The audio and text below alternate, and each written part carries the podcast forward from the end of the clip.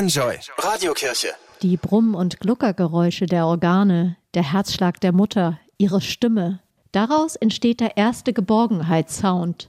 Hören fängt schon richtig früh im Mutterleib an und ist ganz dicht dran. Auch später in unserem Leben.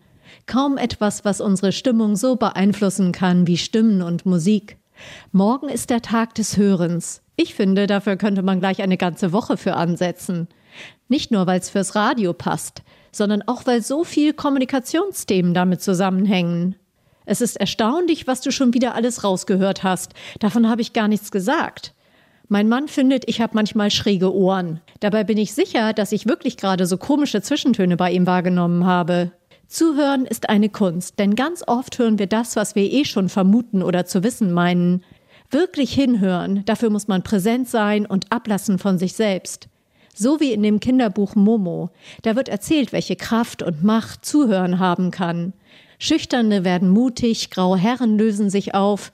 Erstaunlich, welche Wunder möglich sind, wenn jemand ganz Ohr für uns ist. Schweige und höre Neige deines Herzens Ohr, heißt es in einem Lied. Vielleicht kann man dabei ja wieder so einen Geborgenheitssound hören. Ich glaube ja, es ist eine Art Gebet, wenn man die Herzensohren auf Empfang stellt. Die Radiokirche bei Enjoy. Alle Infos unter radiokirche.de